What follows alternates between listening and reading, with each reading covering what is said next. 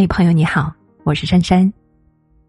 后台读者发来一张照片，是他们公司聚餐的合影。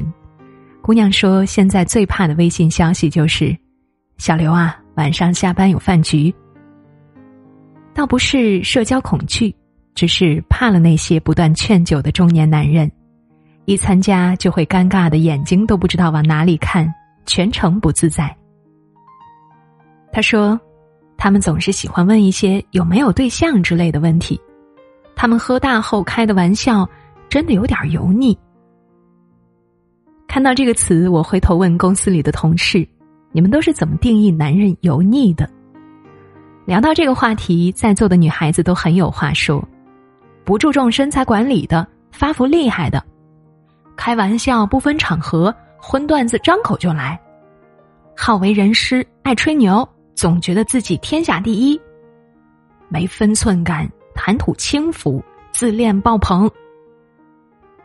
看着他们嫌弃的表情，可想而知这些行为多么让人讨厌。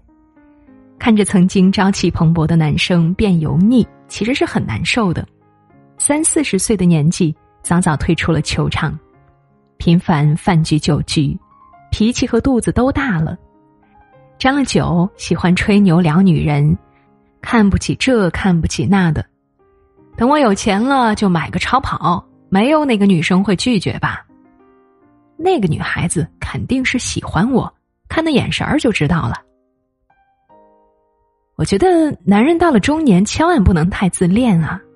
前段时间脱口秀大会的一段表演火了，演员杨笠发出了疑问：为什么一个男人明明看起来那么普通，但是他却总是能够那么自信呢？男人油不油腻，女生是能一眼看出来的。在女生看似平静的眼神背后，只是看穿不揭穿，猜透不说透。你继续表演，我懒得评价。前段时间，岳云鹏就拜了一次路人缘。印象里，他一直很会讲话，情商高，人可爱。但是在一个综艺节目里，他对身旁的李斯丹妮说。我觉得你不适合跳舞，你腿很粗哟。这句话直接让李斯丹妮尬住了，别说是女艺人了，对任何一个女性开这种玩笑都不好。雷佳音在一次直播里也冒犯了汤唯，聊着聊着，他突然提到拍戏的事，他说：“有一段感情爆发的戏，我有大段的台词，但是汤唯总要上厕所，上了两三次吧。”听到这番话，汤唯忍不住落泪，不得不暂时离场。汤唯当时刚刚产后复出，还生病了，正在服药，常去厕所是因为副作用。自己的苦衷被别人当玩笑话说出来，那感觉绝对不好受。并不是人到中年就会有油腻的迹象，一个人是否油腻，跟脑袋秃不秃、肚子大不大没有太大关系，更多的是一个人内心的写照。和他的言行举止，我想起了一位前辈，早些年对我帮助特别多。他生意做得很大，四五十岁，身上却没有一点油腻感。一次吃饭，在座的有几位是他的客户，席间有人向女生劝酒，而且架势很大，喝一杯吧，问你三次了，是不是不给我面子呀？那是我第一次看到前辈动怒。他皱起眉，直接回怼：“人家不能喝就别为难了，怎么啦？是不是没见过女同志喝酒啊？”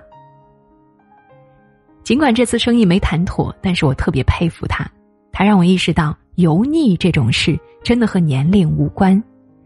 这位前辈处事沉稳，举止绅士，胸有格局，精神层面不猥琐，油腻这个词自然也和他毫无关联。我爸今年七十多了，但这么多年来，他的身材一直管理的不错，一米八几，不驼背，也没有发福过。他平时吃的清淡，少酱少盐，晨跑锻炼，四季不落。他的生活观念在我很小的时候就灌输给我：足够自律的人才能赢好人生下半场。这句话我真正理解是近几年，感觉越来越强烈。前段时间去了趟医院，也在冷冰的手术台上想了很多。回来之后，心态真的转变很多。我戒掉了焦虑，也卸下了之前的一些包袱。其实有段时间我真的太忙了，忙到心律不齐。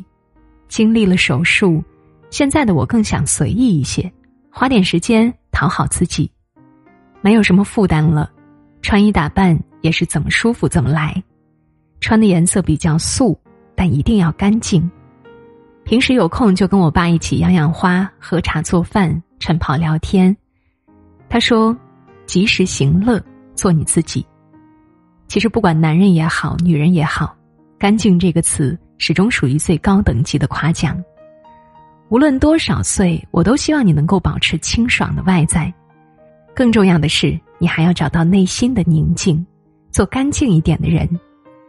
圈子可以不用那么复杂，但要真心，要相互尊重。往后的日子，你可以试着成为冷淡一些的人，远离油腻和浮夸，永远澄澈温柔。大概未来某一天，你会感谢自己，这样的你，为爱你的人树立了美的标准。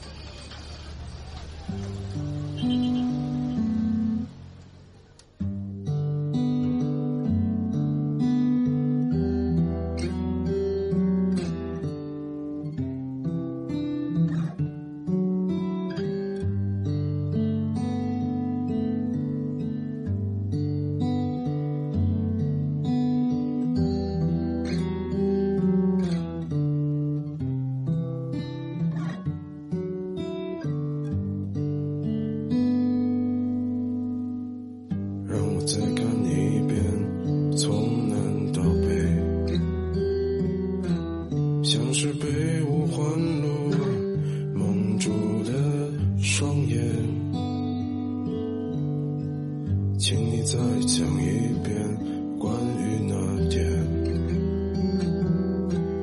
抱着盒子的姑娘和擦汗的男人。我知道那些夏天就像青春一样回不来，代替梦想的也只能是勉为其难。我知道。